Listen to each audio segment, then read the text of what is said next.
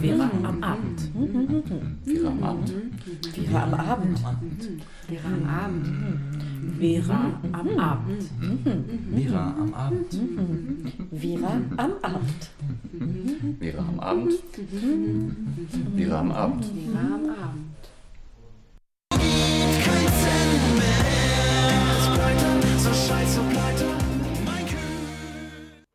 Ja, Deichkind waren das mit Arbeit nervt. Und damit sind wir auch schon mittendrin im Thema von Vera, Verquerradio. Heute Abend mit Manja. Hallo. Katriona. Hallo. Und ich bin Laura. Und wir wollten uns in dieser Sendung heute am Abend mit globalisiertem Arbeiten beschäftigen. Und da haben wir erstmal an so Leute gedacht, die wegen ihrer Arbeit ständig unterwegs sind, um die ganze Welt fliegen. Ein Meeting in New York, eine Konferenz in Tokio und dann weiter nach Dubai. Ihr kennt das sicher. Naja, und dann haben wir an diejenigen gedacht, die sich auf der Suche nach Arbeit und auch auf der Suche nach Sicherheit auf den Weg machen, auf den Weg machen müssen und dabei international migrieren, internationale Grenzen überschreiten. Und auch an diejenigen, die unsichtbare Arbeit leisten auf dem globalisierten Arbeitsmarkt, die unter schlechten Bedingungen arbeiten und so weiter und so weiter. Und darum geht es jetzt eigentlich in dieser Sendung um Arbeit und globale Arbeitsmigration.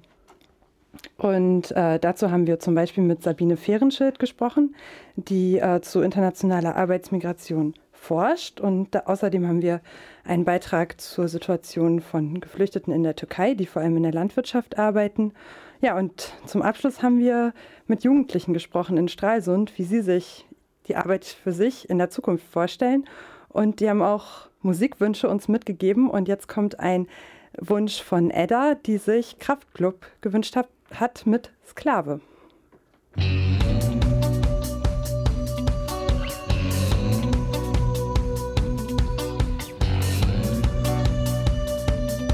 Ja, ähm, hallo hier bei Vera zum Thema globalisiertes Arbeiten.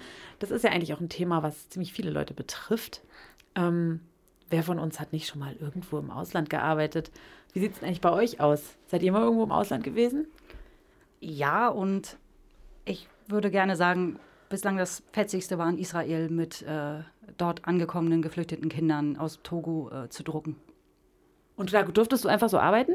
Ich durfte einfach so arbeiten, weil ich äh, Ehrenmitglied einer Arbeiterjugendorganisation in Israel bin. Ah, okay, über den Weg. Und du? Ich bin äh, erfolgreiche Teilnehmerin an verschiedenen Mobilitätsprogrammen der Europäischen Union. Oho, oho, hört, hört. Denn die Europäische Union möchte ja, dass wir innerhalb Europas alle ganz mobil sind und in verschiedenen Ländern arbeiten, die Sprache lernen und uns da mal angucken, ob wir uns nicht auch vorstellen können, da länger zu leben. Genau. Und da habe ich zum Beispiel einen europäischen Freiwilligendienst gemacht. Ist natürlich keine richtige Arbeit, aber habe da mit Kindern und Jugendlichen gearbeitet in Litauen in einer ähm, katholischen Institution. Ich glaube, dass ah. das richtige Arbeit ist, ehrlich gesagt. Wow. Ja, aber man darf das nicht so nennen. Es war ein Mobilitätsprogramm zur Arbeitsorientierung. Okay. Okay, ja, das hört sich ja ziemlich gut an. Weltweit ist das, glaube ich, nicht ganz so einfach. Ähm, wir haben ein Interview geführt zum Thema Arbeitsmigration und das wollen wir uns jetzt mal anhören.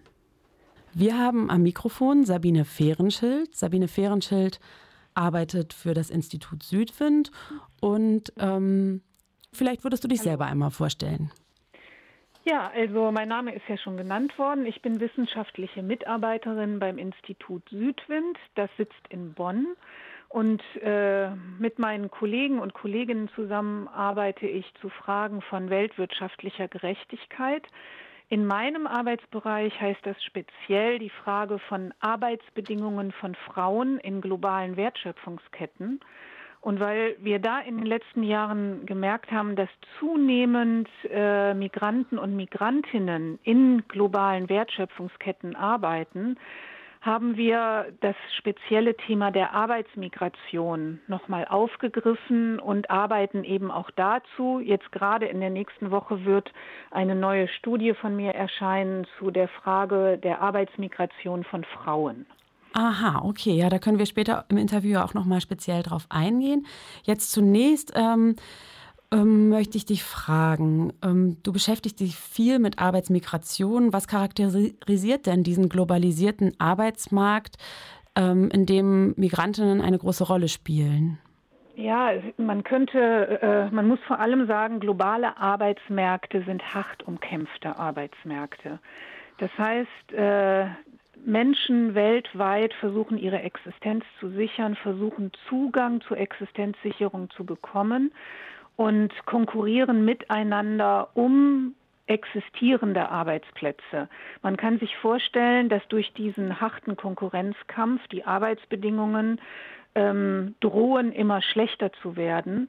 Ähm, was äh, natürlich dann einerseits Gewerkschaften nötig macht, aber andererseits auch die internationale Aufmerksamkeit für diese Problematik nötig macht.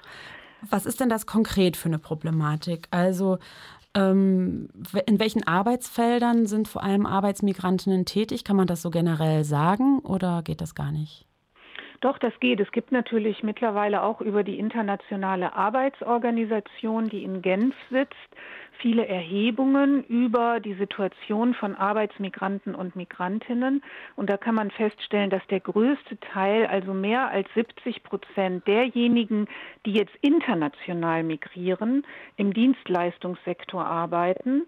Dann noch mal so etwas weniger als 20 Prozent im Industriesektor, inklusive Bergbau und äh, in Infrastruktur und dann noch mal so etwas mehr als 10 Prozent in der Landwirtschaft. Das heißt, es ist schon sehr stark auf den Dienstleistungssektor mhm. und den Industriesektor ausgerichtet. Und gibt es in dieser internationalen ähm, Migration, äh, Arbeitsmigration, gibt es äh, typische Herkunftsländer und Länder, in die typischerweise ähm, gereist wird, um zu arbeiten? Ähm, also Erstmal muss man sagen, dass der größte Teil der Arbeitsmigration äh, eine Binnenmigration ist. Also Aha, wir haben okay. mehr als 700 Millionen Menschen, die innerhalb ihrer Länder migrieren. Das ist natürlich auch Fluchtmigration, aber es mhm. ist eben auch zu einem erheblichen Anteil Arbeitsmigration. Und demgegenüber haben wir ungefähr 150 Millionen Menschen, die international auf Arbeitssuche sind. Mhm, okay. Von diesen 150 Millionen Menschen, die international migrieren, um Arbeit zu finden, das, darunter sind knapp 67 Millionen Frauen, also mehr als 40 Prozent. Muss man sich auch mal vor Augen führen, man hat vielleicht so klassisch eher den den asiatischen Bauarbeiter vor Augen, der in den arabischen Staaten dann irgendwelche Stadien für Fußball-Weltmeisterschaften ja. ja. baut. Aber es sind eben auch sehr stark Frauen an dieser internationalen Arbeitsmigration beteiligt. Und was vielleicht auch noch interessant ist, dazu äh, wissen, ist, dass der größte Teil der Arbeitsmigranten und Migrantinnen in Hocheinkommensländer migrieren. Das mhm. heißt, da gibt es eine ganz klare Zielrichtung. Also da, wo gute Erwerbschancen sind, da gehen die Arbeitsmigranten und Migrantinnen hin. Ähm, während man ja sonst sagt, dass gerade die Süd-Süd-Migration auch eine ganz wichtige Rolle spielt. Aber für die Arbeitsmigration und dann auch noch mal stärker für die Arbeitsmigration von Frauen ist äh, gerade Nordamerika und Nord-, Süd- und Westeuropa eine ganz wichtige Zielregion. Und wie kann man sich das vorstellen? Ähm, jetzt gibt es Zielregionen, ähm, in die äh, Menschen ähm, hingehen, um Arbeit zu finden.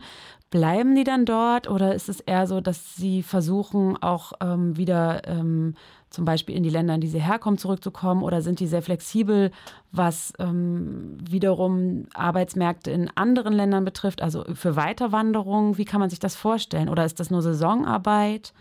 Also das ist äh, eine sehr breite Palette. Also Migration ist nicht gleich Migration. Das hängt immer davon ab, welche finanziellen Möglichkeiten haben die Menschen, welche Fähigkeiten haben sie, welchen Ausbildungsgrad, kriegen sie einen Aufenthaltstitel in, ihrer, in ihrem Zielland äh, oder leben sie dort eher unter schlechten Arbeitsbedingungen ohne Aufenthaltstitel. Also das, das variiert sehr stark. Ich will mal ein paar Beispiele nennen. Ja, das wäre äh, gut. Äh, zwei vielleicht für eine interne Migration. Also China ist das Land eigentlich, in dem äh, das die meisten Binnenmigranten und Migrantinnen hat. Menschen aus dem Landesinneren, die dort ihre Existenz nicht mehr sichern können, ziehen in die Küstenprovinzen, um dort in den Exportbetrieben Textilien, Computer, Autos und so weiter zu produzieren. Die verlieren dabei einen Teil ihrer staatsbürgerlichen Rechte. Mhm. Da, China ist zwar dabei, das zu verändern, aber noch ist es so. Das heißt, da haben wir eine erhebliche Problematik für diese Binnenmigranten und Migrantinnen.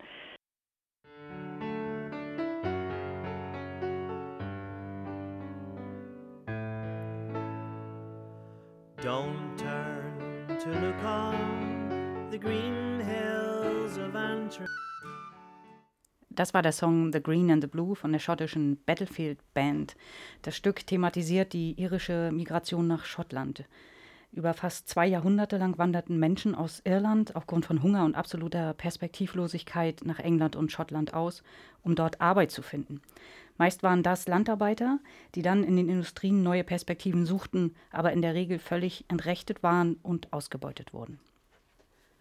Ja, und damit sind wir wieder im Thema drin. Wir hören gerade ein Interview mit Sabine Fehrenschild vom Institut Südwind. Sie bringt gerade zwei Beispiele ähm, für Binnenmigration und Arbeitsverhältnisse im Bereich Binnenmigration. Wir machen weiter mit dem Beispiel Indien. Indien ist ein anderes Beispiel. Da migrieren nach wie vor viele Menschen von einem Bundesstaat in den anderen als Saisonarbeiter und Saisonarbeiterinnen, zum Beispiel auf den Baumwollfeldern, äh, wo die Baumwolle gepflückt wird, die dann nachher in unserer Kleidung in Europa landen. Auch diese Menschen, das sind dann oft sogar Kinder, mhm. werden sehr schlecht entlohnt, arbeiten überlange Zeiten pro Tag, haben keine Arbeitsverträge, also sehr schlechte. Ja, das wäre nochmal ganz äh, interessant, nochmal so grundsätzlich auf diese Arbeitsbedingungen einzugehen. Was, charakterisi was charakterisiert diese Arbeitsbedingungen von Arbeitsmigranten? Wahrscheinlich ist das auch nochmal sehr unterschiedlich, je nachdem, ob sie einen legalen Status haben oder nicht. Genau, also wenn sie einen legalen Status haben und äh, über Arbeitsverträge und Abkommen zwischen den, dem Zielstaat und dem Herkunftsstaat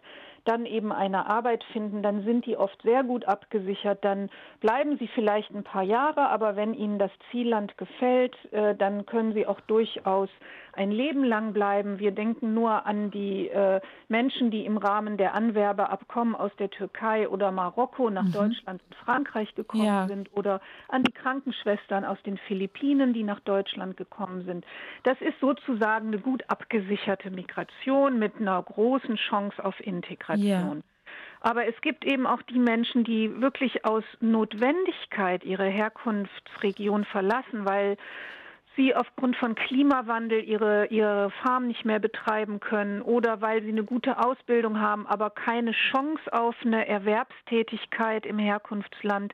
Da können auch philippinische Krankenschwestern zugehören. Die sind dort ausgebildet und finden keine Stelle, weil es nicht genug Arbeitsplätze gibt. Und dann ziehen sie zum Beispiel als Dienstmädchen äh, nach Hongkong, nach Singapur, in die arabischen Staaten oder nach Europa und verdienen dann als, als äh, Haushaltshilfen ihren Lebensunterhalt weit unter ihrer Qualifikation. Das ist ein ganz großes Problem, das vor allem Frauen betrifft, dieser Verlust an Fähigkeiten und Kompetenzen, weil sie nicht entsprechend ihrer Ausbildung eine Anstellung finden. Ah ja, okay. Ähm, da wäre ja eigentlich auch schon recht spannend zu wissen, gibt es da irgendwelche Arten von internationalen Abkommen oder sowas, die anfangen, wo versucht wird, das mehr zu reglementieren oder mehr für die Rechte von solchen ähm, ArbeitsmigrantInnen ähm, zu werben oder, oder ja, zu kämpfen? Gibt es da irgendwelche internationalen Tendenzen?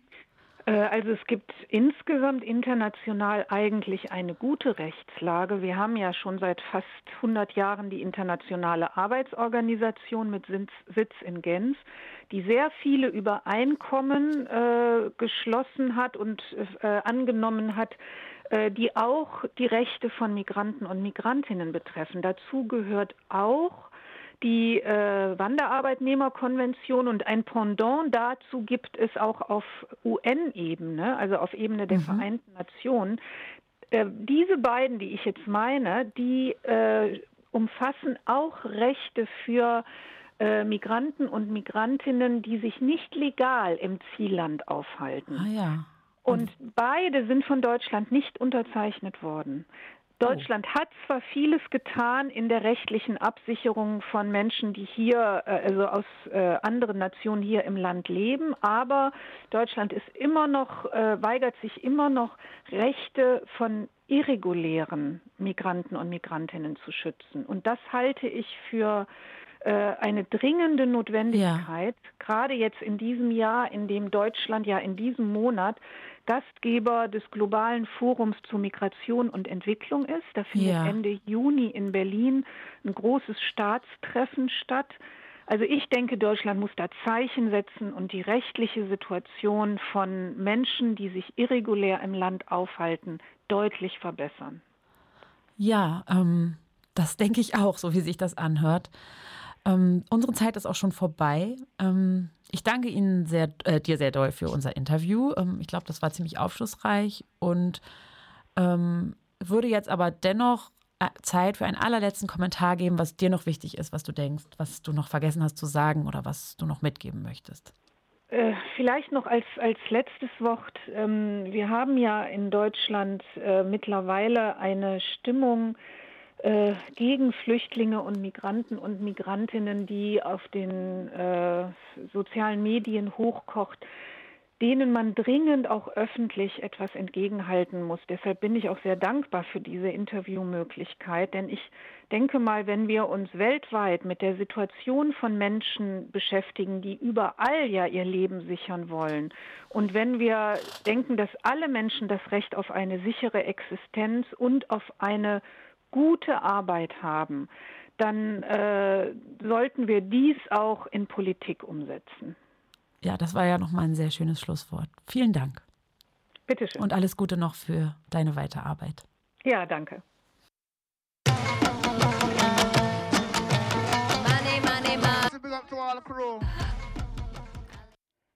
MIA war das mit Ali Are You Okay? Und ja, wir haben heute die Sendung der Musik, Wünsche und Grüße und äh, die, mit diesem Song grüßen wir Peter, der sehr lange Zeit hier bei uns am Mikrofon und an der Technik war und jetzt leider nicht mehr mitmachen kann, uns aber dieses wunderbare Album vermacht hat und wir spielen immer mal wieder gerne was daraus. Ja, ihr hört Vera am Abend, euer liebstes Verquerradio. Ja, ähm, wir sind im Thema, mitten im Thema Arbeitsmigration, globale Arbeitsmigration. Und Laura hat uns ein ganz konkretes Beispiel dafür mitgebracht. Laura, du warst in der Türkei. Genau, ich war in der Türkei und ich habe mit ein paar Leuten oder vor allem mit einer Frau gesprochen, die aus Syrien dahin gekommen ist und die da jetzt äh, ehrenamtlich als Übersetzerin arbeitet und mit andere Geflüchtete unterstützt, die ähm, vor allem in der Landwirtschaft tätig sind.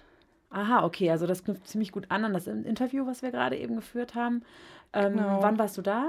Ähm, das war jetzt im April. Das war ein Jahr ungefähr nach dem EU-Türkei-Deal und eigentlich wollte ich mich auch mehr damit beschäftigen. Also äh, wie ist die Situation in der Ägäis jetzt? Fahren immer noch Leute rüber nach Griechenland? Wie geht es denen? Welche Bedingungen haben die? Ähm, aber viele sind da geblieben, wollen das auch und ähm, wollen auch in der Landwirtschaft arbeiten und ähm, ja, wie das so ist, darüber habe ich auch ein paar Infos und die habe ich jetzt zusammengestellt. Okay, dann hören wir da noch mal rein. For summer times it's okay for them they can find job they can earn money they can uh, live but winter times they are very very difficult for them Ungefähr drei Millionen syrische Geflüchtete leben in der Türkei. Allen wird ein sogenannter temporärer Schutzstatus gewährt.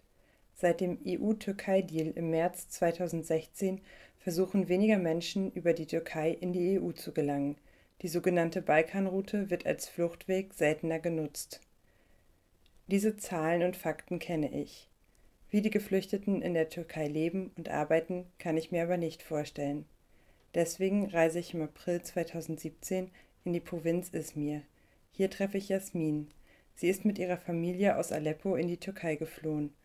Heute arbeitet sie ehrenamtlich für den Verein Image aus Çeşme als Übersetzerin. Yes, uh, for me as a translator, uh, I'm talking with the Syrian people, uh, ask them about their uh, problems, their uh, what they need. I can uh, hear them and listen them, and what they want.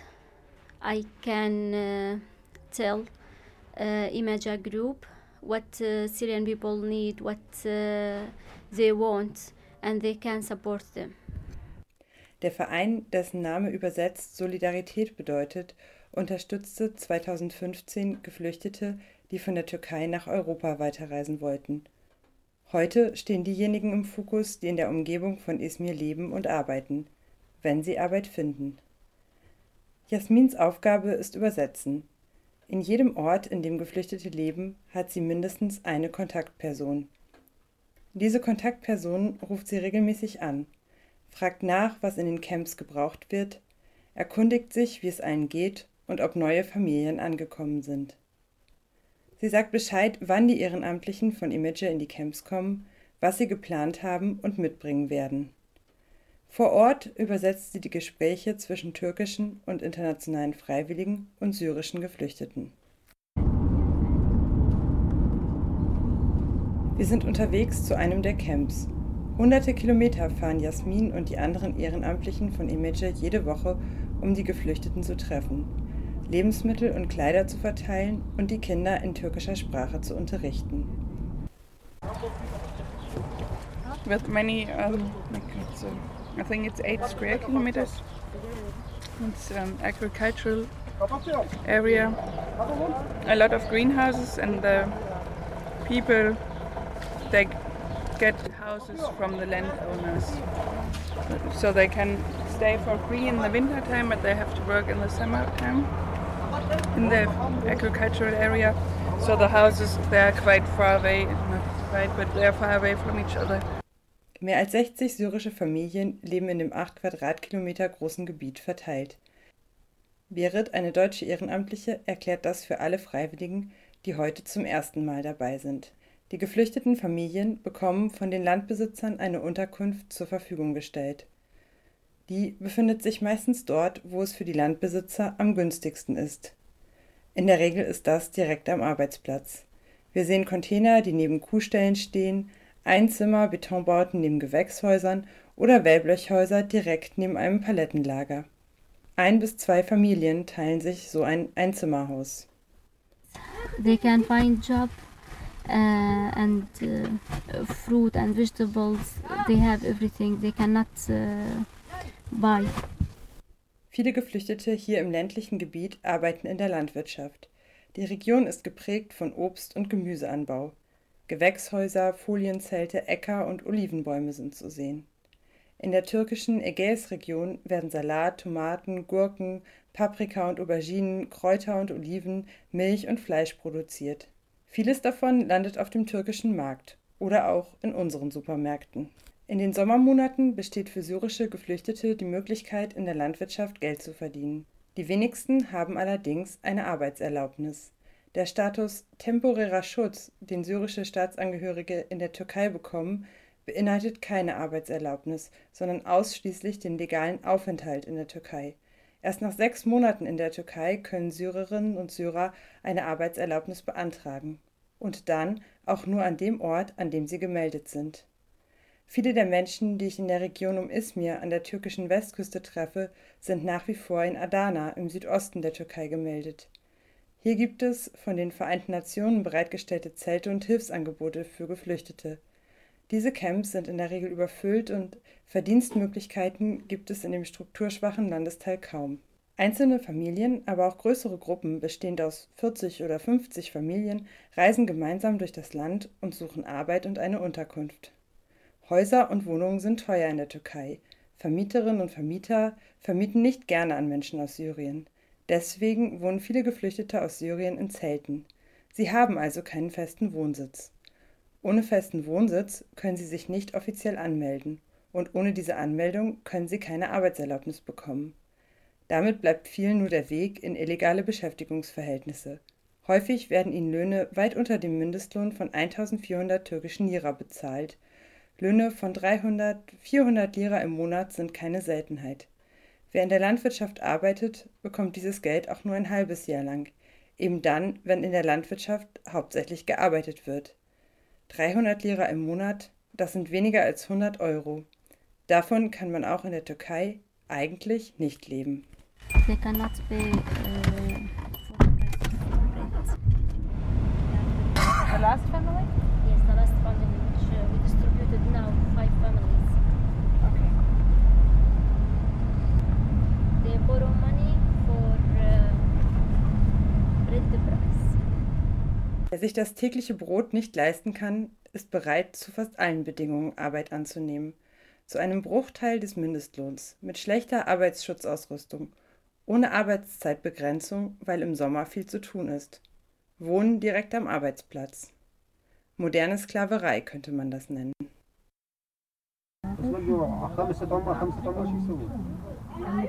Eine Gruppe von Geflüchteten hat die ehrenamtlichen Unterstützerinnen von Image zum Essen in ihr Zelt eingeladen. Während draußen der Regen prasselt, erzählen sie von den Problemen mit einem Landbesitzer, ihrem Leben in Syrien und in der Türkei. Alle stellen Fragen und diskutieren. Jasmin übersetzt. Wie geht es den Geflüchteten in der Türkei? Was brauchen sie? Jasmin beantwortet die Frage ganz kurz.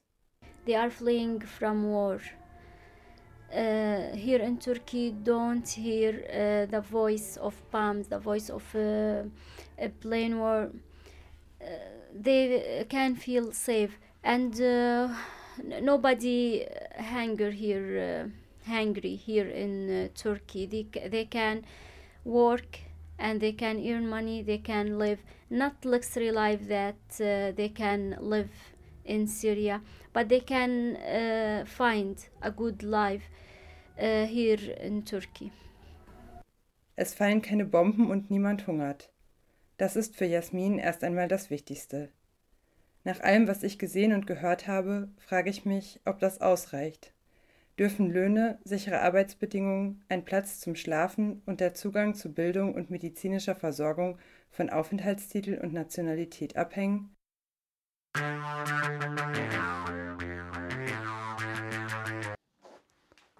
Ja, das war der Song. Das war, war der Song Travailler von Iri Revolte. Ähm, wir grüßen damit Thea in Kanada. Für mich ist es jetzt ein ganz stolzer Moment. Und einleitend wollte ich sagen, ähm, für uns bei Vera ist das ziemlich typisch, dass man, wenn man ein Thema für eine Sendung vorbereitet, erstmal geguckt wird, was läuft denn so alles schief. Und dabei vergessen wir relativ leicht, hm, dass es Nachdenken geben muss über Zukunft, dass es ähm, auch Visionen braucht und das natürlich auch im Thema Arbeitswelt. Und warum nicht genau so Nachdenken gemeinsam mit Menschen, die noch gar nicht arbeiten? Und der nächste Beitrag ist nun von jungen Menschen aus Stralsund, die mitbekommen haben, dass äh, die heutige Sendung sich dem Thema Arbeit widmet und es stellte sich sofort die Lust ein, mitzuwirken. Es sind also die Radioohren groß aufgesperrt worden in der Spielkartenfabrik in Stralsund, in der die 16- bis 18-Jährigen so einiges an Zeit in der Jugendwerkstatt oder bei Polyfrei verbringen. Und das Gespräch wurde länger und länger, spannender und spannender.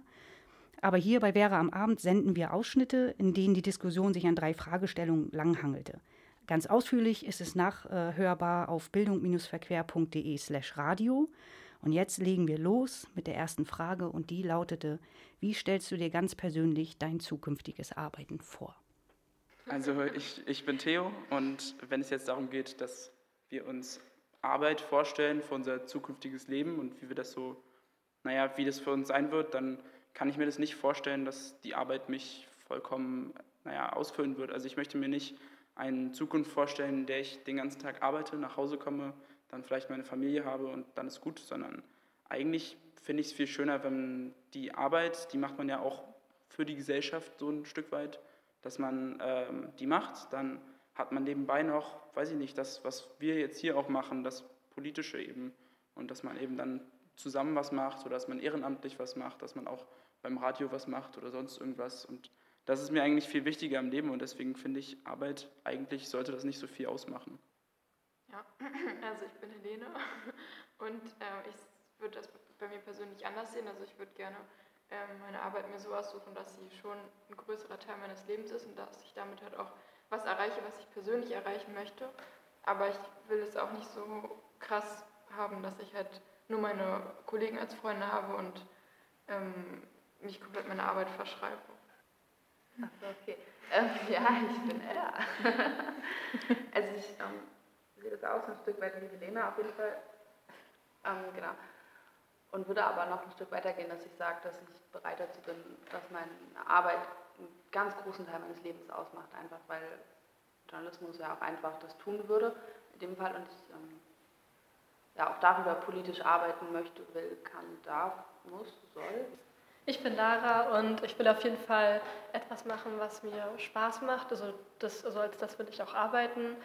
Mir fällt es halt nur schwer, so mich zu entscheiden, also was man später machen möchte, weil also ich stelle mir vor, dass ich das dann für mein ganzes restliches Leben mache und ich finde, so diese Entscheidung zu machen, finde ich schon ziemlich schwierig und es ist ja auch trotzdem eine wichtige Entscheidung. Ich bin Fiona und äh, stimme eigentlich größtenteils Lara zu, glaube aber auch, dass es cool ist, wenn man verschiedene Jobs in seinem Leben macht. Also im Sinne von verschiedene Dinge lernt, oder? Ja, ja naja, auch größten, also ich kann mir jetzt nicht vorstellen, den, mein ganzes Leben lang mhm. nur mit Kindern zu arbeiten, so, also das geht nicht so. Ich glaube auch, dass das eine Begleiterscheinung von Globalisierung ist einfach, weil ähm, es ja auch einfach gewollt ist, dass man mehr macht als nur einen Job im Leben. Also du musst flexibel sein in dieser Welt. Ja, na, obwohl es ja auch immer gesagt wird, dass du wenn du in einem Job lang bleibst, dann kriegst du dafür Vorteile und sonst was. Und wenn du dich dann ganz ja, oft irgendwie umentscheidest, dann wird dir das auch total irgendwie vorgehalten, wenn du dich neu bewirbst. Also irgendwie meinen ja immer alle so der perfekte Lebenslauf. Also so vier, ich, wie war das irgendwie vier Erfahrungen, glaube ich, so in Jugendzeiten oder sowas. Und danach aber so ziemlich straight durch so und dass man halt nicht so viel abbricht oder sowas, so, so diese Studienabbrechungssachen und sowas. Das man muss ja nicht gleich abbrechen, man kann einfach dazulernen. Ja, klar, ich, ich glaube ich glaub immer so ein bisschen, dass das irgendwie so, so Arbeitgebern so irgendwie so bitte aufstößt. Zu diesem Zeitpunkt galoppiert die Diskussion wild davon. Deshalb wird für die jungen Menschen noch einmal die eigentliche Frage nach ihrer Vorstellung zu ihrer beruflichen Zukunft aufgerufen. Also ich will nicht, dass es, also ich glaube so ein bisschen wie Theo, so ein bisschen, dass es halt wirklich maximal so ein Drittel bis maximal Maximum, Maximum so gesagt, die Hälfte einnimmt. Ich will nicht die ganze Zeit irgendwie in meinem Beruf feststecken, auch wenn der mir doll viel Spaß macht. So. Aber ich, also ich glaube so, meine größte Utopie ist einfach, dass ich dann in den Raum reinkomme und da ist einfach eine gute Stimmung und ich möchte einfach den Tag da verbringen, arbeitsmäßig und ich möchte mich in meiner Arbeit wohlfühlen, ich möchte mich mit den Leuten wohlfühlen in dem Raum. Und ähm, das, dann, dann fände ich das auch okay, wenn ich das den ganzen Tag mache und oder auch sieben Tage die Woche oder so. Aber sobald halt eine gute Stimmung da ist, eine gute Atmosphäre, finde ich das super. So, dann ist das was, wo ich gerne arbeiten würde. Ja, ich glaube, wichtig ist halt dieses, diese Ausgeglichenheit zwischen ja. Job ist richtig toll und ich liebe ihn und privates Leben ist halt auch noch da und Sozialleben.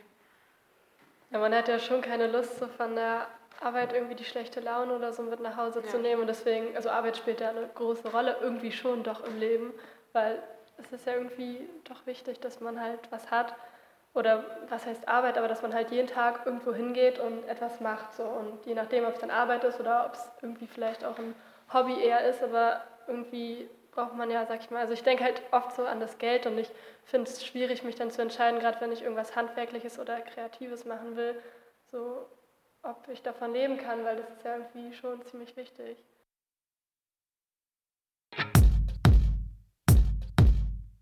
Jetzt sag mal, wer hat das Gerücht in die Welt gesetzt, dass Arbeit sein muss? Wir hörten Farin Urlaub Racing Team mit dem Song Insel. Das war ein Wunsch von Theo und das haben wir natürlich gerne gespielt. Zum zweiten Teil mit genau dieser Gruppe Jugendlicher. Da ist es wichtig zu wissen, dass das Thema Arbeit und Handarbeit in der Spielkartenfabrik allgegenwärtig ist. Und umso spannender war es, mit mehr Zeit und mehr Ruhe endlich die Gedanken zum Thema Arbeit der jungen Menschen zu erfahren. Und als nächstes wurde die Frage, wie stellst du dir allgemein Arbeit und Arbeiten in der Zukunft vor, durch die frischen Hirne gekugelt. Also ich persönlich glaube ja, dass das eben ein großes Problem wird, dieses, dass es irgendwie nützlich ist, was man macht, weil eben viel in der Technik ja voranschreitet und weil es eben in Japan dann Länder, also Japan ein Land ist, wo durch Roboter viel, viel Arbeitsplätze werden einfach genommen dadurch. Und dadurch müssen die Menschen, also ich bin der Überzeugung, dass egal wie Hightech wir irgendwann sind, der Mensch will arbeiten. Und ja. der Mensch muss arbeiten. Der Mensch, also ich glaube, dass man verkommt, wenn man den ganzen Tag gar nichts macht. Stimmt aber. Und deswegen wird es, glaube ich, viel durch so Arbeitsbeschaffungsmaßnahmen irgendwelche Jobs geben, die vielleicht auch nichts bringen. Oder eben der Mensch ist dann nur in seiner Kreativität, legt er sich aus.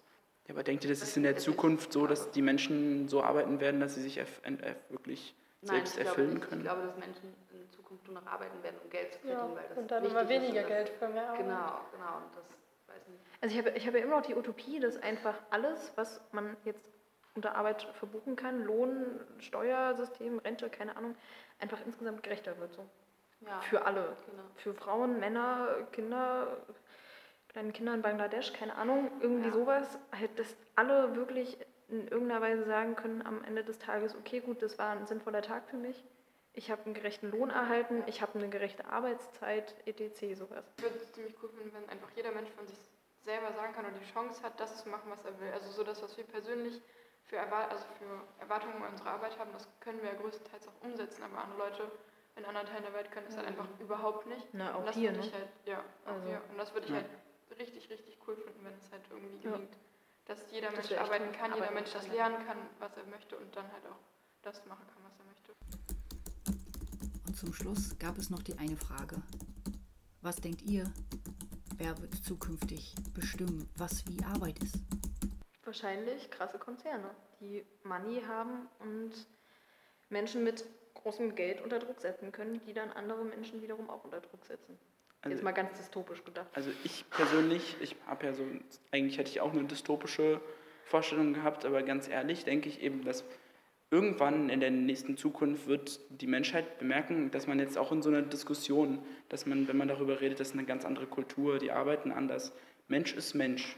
Und das ist nun mal so. Egal ob ein Typ in Kanada, der Holzfäller ist, oder ein deutscher Maschinenbauer, wir sind alle Menschen. Und letztendlich müssen wir uns überlegen, diese Konzerne werden ja auch von Menschen geführt. Und ohne, ohne jetzt zu sagen zu wollen, dass dann irgendwann wir später nette Konzerne haben, aber auch jetzt machen Konzerne auch schon was Gutes. Und ich glaube, wenn die Menschheit später mal ein bisschen realisiert, dass wir alle auch Menschen sind und alle zusammengehören, dann kann man was auf die Beine stellen, wo Aber wir selbst unsere Arbeit bestimmen. Aber dann würde ja sowas wie Lobbyismus nicht existieren. Also ich glaube einfach, dass so Menschen, die so extrem viel Macht haben, durch halt diese Menge Geld, die sie einfach täglich scheffeln, dass die einfach ganz andere Wertevorstellungen entwickelt haben mit der Zeit. Ja. Und deshalb ganz anders auf normale Mittelschicht oder Unterschicht herabblicken, so gesagt. Auch wie die arbeiten. Deshalb ist es, glaube ich, bezweifle ich, dass die sich erstmal ändern, so. Naja, wenn weil die so viel ein Macht haben. großer Lobbyist hat doch nur Macht, weil es eben kleine Menschen gibt, kleine Menschlein, die für ihn arbeiten. Ja, na klar. Und wenn sich das vielleicht mal ändert, vielleicht, warum, warum nicht? Warum sollte es sich nicht ändern, dass die Leute sagen, nee, ich arbeite für mich, wir arbeiten für uns, wir sind Menschen Mhm, und dafür mhm. arbeiten wir.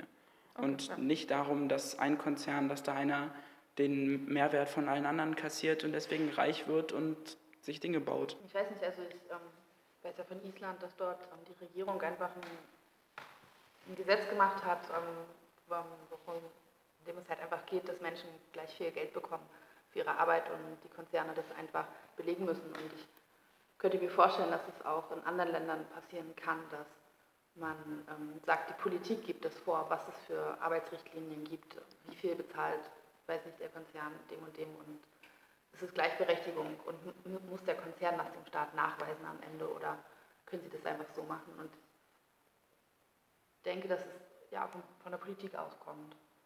Also ich denke auch, ja, dass es von den Menschen ausgeht, so weil ich meine, es werden immer wieder neue Menschen geboren, sag ich mal. Und ähm, mittlerweile so ist uns das ja immer klarer, so, so was da schief läuft. Und ich weiß nicht, ob die Menschen so dann den Fehler nochmal machen würden. Also dass sie immer mehr dahinter steigen und dass sie das dann genau das ändern wollen, weil sie ja daraus lernen. Also ich weiß nicht genau. Aber da, genau das ist ja auch die Politik. Also Ja. die Politik sind ja auch wieder Menschen. Und ich meine, wenn, wenn wir uns jetzt politisch auch alle engagieren, wenn alle wählen gehen, brav, und das machen, oder wenn das System sich auch vielleicht mehr ändert, dann und die Menschen selbst die Politik machen und nicht Vertreter, dass dann vielleicht auch, oh, das war jetzt ein bisschen sehr kritisch, ähm, ähm, naja, dass man, dass man dann solche Dinge eben angehen kann, dass man dann eben sagt, ja, lasst uns sowas auf die Beine stellen und dann machen wir solche Gesetze und dann müssen sich die Konzerne dran halten. Und fertig ist es. Jo, jetzt ist Schichtende gleich hier bei Vera. Was haben wir denn da heute für einen Bogen gespannt in dieser Sendung? Ja, also für mich war das ein Bogen, der kam von einem globalisierten Markt, Arbeitsmarkt und endete letztendlich auch wieder da. Wir haben angefangen mit ausbeuterischen Arbeitsverhältnissen im Bereich Arbeitsmigration, wobei ich da vor allem den Aspekt spannend fand, wie doll sich auch Migration und Flucht einfach überschneiden und Ja. überhaupt nicht trennscharf sind. Auf der einen Seite sind Menschen aufgrund von Hunger, Perspektivlosigkeit, auf der Suche nach Arbeit, nach besseren Perspektiven. Auf der anderen Seite ja, und werden ausgebeutet. Und auf der anderen Seite gibt es Menschen, die aufgrund von Krieg fliehen und dann wiederum auch in ausbeuterischen Arbeitsverhältnissen enden. So. Und genau am Schluss sind wir dann ja noch zu Genau, da landen wir, landen wir dann bei Jugendlichen in Stralsund, die sehr viel davon sehen, was woanders passiert. Und es ja. führt auf alle Fälle auch zu, zu, dem Versuch, realistisch einzuschätzen, sich das Träume aber nicht verbieten zu lassen. Das heißt, ja. das war sehr, sehr spannend und es sind Ausschnitte gewesen aus einem ziemlich langen Gespräch. Und da äh, tauchte viel auch Globalisierung und so weiter und so fort. Also das, das Thema dieser Sendung war auch Thema dieser Diskussionsrunde, derweil wir nicht alles wiedergeben konnten. Ja. ja, und ich fand auch spannend, dass die Wünsche für das, für das Selbst letztendlich voll weit entfernt waren von dem, was sie auch realistisch auf alle Fälle als realistisch empfunden haben. Jo, dann äh, machen wir wirklich Schichtende hier und wünschen euch eine angenehme Nacht. Gute Nacht. Das war Radio Vera. Verquerradio.